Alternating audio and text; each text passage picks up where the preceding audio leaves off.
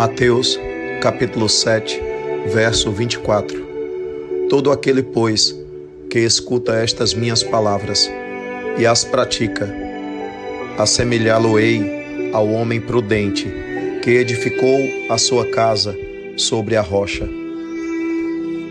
Há muitas casas sobre a areia, há muitas casas mal edificadas, há muitas casas sem alicerce.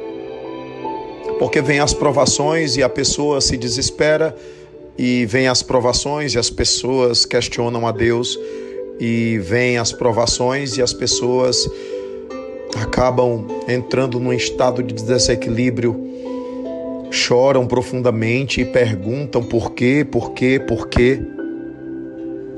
A casa sobre a rocha não é assim.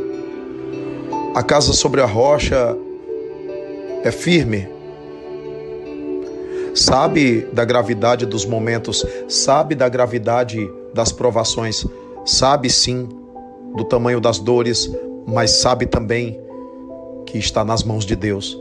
Sabe que está sob o amparo de Deus e sua proteção.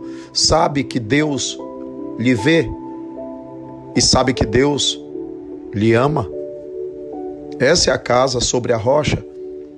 Mas Jesus fala muito claramente: todo aquele que escuta estas minhas palavras e as pratica. Então não são as pessoas que só escutam. Não basta apenas escutar, dizer que escuta, ouvir, simplesmente ouvir.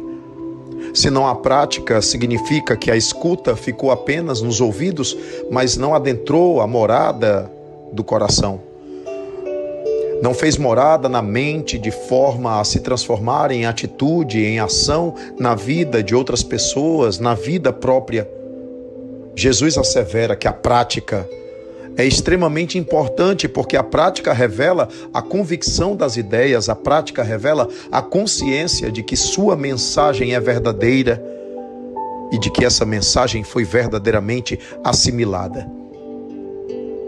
Assim, ouvindo Cristo e praticando a sua mensagem, que é a mensagem vinda de Deus, a nossa casa estará sobre a rocha.